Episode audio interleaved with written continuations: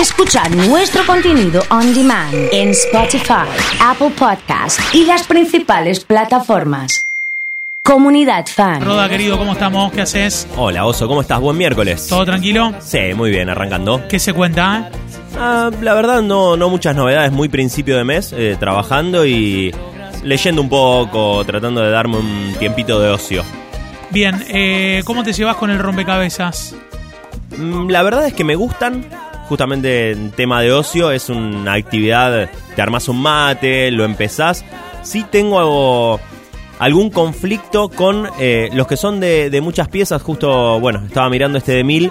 ¿Cómo haces con, eh, digamos, no, no puedes seguir ninguna lógica cuando te toca armar el cielo, por ejemplo? O la, o- o la pradera, que son Bien. todos, eh, todos celestes y muy similares. Eh, no sé si hay alguna estrategia por fuera de eh, probar.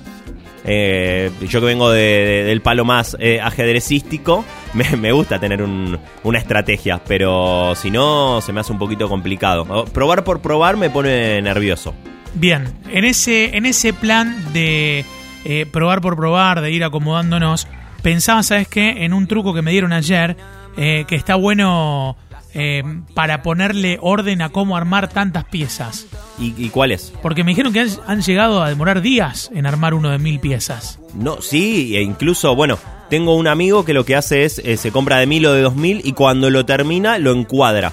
Entonces tiene los cuadros en la casa, son rompecabezas que, que armó de ciudades, de paisajes. ¿Cómo empezar?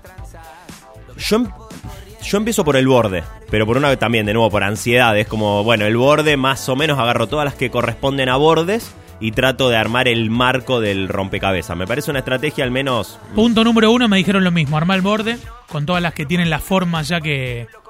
Separa todas las que tienen la forma distinta. Y después, empezá a dividir por colores. bien. Si es vos- decir, antes de, antes de armar, es como hacer eh, montoncitos de piezas. Si vos dividís por colores, ahí es como que eh, vas, vas eh, armando como mini, mini rompecabezas entre los del mismo color. Por ejemplo, lo que decía recién, fuera de aire, lo del cielo. Sí, lo del cielo es complicado, es, Claro. es- es difícil. Claro, claro. Eh, y lo otro que me ha pasado alguna que otra vez, me prestan un rompecabezas y cuando estoy a punto de terminarlo, cuando estoy en las últimas 30, empiezo a ver como que me falta una. Que te queda el, el huequito y la, triste, la, la mezcla entre tristeza y odio que te da cuando armaste un rompecabezas enorme y te das cuenta que falta una pieza. De hecho, Bueno, pero no, no, no, no lo ves como algo consagrado.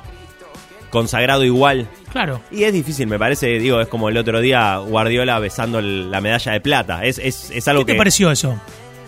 yo creo que está bueno porque sostiene un discurso. No, no sé qué tan contento estaba con, con besarla, me parece que acompaña la forma de pensar. Yo lo banco, y pero en ese momento, y, sabemos, ¿no? Digo, me conoces y siempre estoy del lado de los procesos, pero llegás a la final y, la querés ganar. Me parece que es un, es un hecho que está buenísimo. Me gustaría en el fuero íntimo decirle, che, Pep, en serio. Eh, ¿Vas a besar la, vas a, vas a besar la, la medalla de verdad o lo hiciste porque estás respaldando tu idea y ya sabes lo que va a pasar cuando salgas de acá? Eh, eh, por eso te digo, no sé cuánto fue para la tribuna y cuánto él dijo, bueno, esto me lo merezco, lo quiero y, y lo celebro. Vamos a meternos en el que se enoja el Pierre del día de hoy. Eh, el título, estoy viendo la columna, se llama Empezar con un fin y creo que va a servir un poco como para plantear ciertas diferencias, ¿no? Principalmente con fluir, ¿no? Eh, que si podemos diferenciar a grandes rasgos, cuando hablamos de, de encontrar un fin, de tener un objetivo y de, si se quiere, eh, fluir con el momento, bueno, hay parecieran palabras antagónicas. Sí. Y lo interesante es cuándo podemos aplicar una u otra y para qué nos sirve. En ejemplos cotidianos, quizás cuando estamos yendo de vacaciones y Por ejemplo, queremos por ejemplo. descansar. Quizás Sí. ir de vacaciones con un programa súper puntilloso de qué es lo que tenemos que hacer, cuál es el objetivo, qué es lo que quiero, no, no te da el efecto de que buscas con esto del ocio, de descansar, de me voy de vacaciones para descansar y termino volviendo más estresado de lo que me fui. Eh, Me tengo que tomar vacaciones de las vacaciones después. Sí, y, y digo, y esto, esto es una, una duda abierta, no es algo que. No, no es una certeza, porque hay muchas personas que saben cada día a qué hora se tienen que levantar cuando se van de vacaciones para poder ir al museo, para poder entrar, eh, para poder estar. Pero bueno, a mí en ese caso me parece que el fin en algún punto implica eh, disfrutar del momento e ir tomando decisiones a cada paso. Es verdad, es verdad. Entonces, Entonces, ¿en, en qué caso nos conviene empezar con un fin? Y ahí me parece que la mejor, eh, el mejor acercamiento o el primer approach que podemos hacer es pensar en un proyecto, pensar en, el, ejemplo sencillo es, "Qui- quiero hacer un deporte y no sé cuál, o quiero eh, empezar actividad física porque me lo recomendaron, porque sé que me va a hacer bien, pero no sé por cuál arrancar.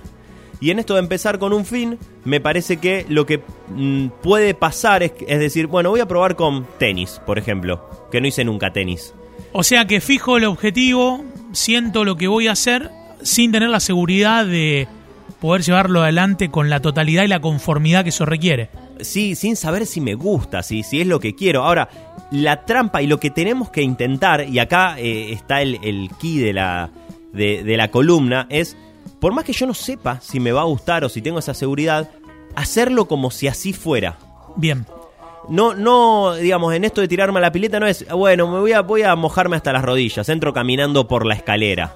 Porque en ese caso, toda mi Me predisposición... tiro de bomba, digamos así. saca Me tiro de bomba, Bien. me tiro de bomba y si está fría el agua, está fría el agua. Ok. Eh, porque si no lo que puede pasar es ya mi predisposición, yo sin darme cuenta, si se quiere inconscientemente, lo hago entendiendo que quizás no me guste, que, que puedo no darlo todo porque no estoy seguro. Esto de empezar con un fin, no es solo empezar con un fin y decir, bueno, quiero hacer esto, sino poder poner todo de mí. Entonces empiezo natación, pero no me gusta. ¿Qué hago en ese punto? Bien, primero, mientras hago natación, Sí. hago natación como Miolans. Digo, bueno, me lo voy a tomar con la seriedad de un profesional. Lo hago dándolo todo. Bien. Llega un punto donde me doy cuenta que no me gusta y quiero probar pádel. Bueno, voy a jugar al pádel y lo doy todo también. Porque el aprendizaje que hay en el medio y todo lo que yo voy experimentando, dándolo todo, dando mi 100% en esa actividad, por más que al final el resultado sea no me gusta, quiero cambiar, es mucho mayor que si lo hago, bueno, voy algunas veces por semana y me lo tomo como sé que no me puede gustar. Valga la redundancia, fijo un fin y lo doy todo, las dos claves en la columna del día de hoy. Exactamente, por ahí venimos y eso a lo que vamos. Roda, querido, eh, muchas gracias como siempre y un abrazo enorme para vos. Gracias por estar, ¿eh?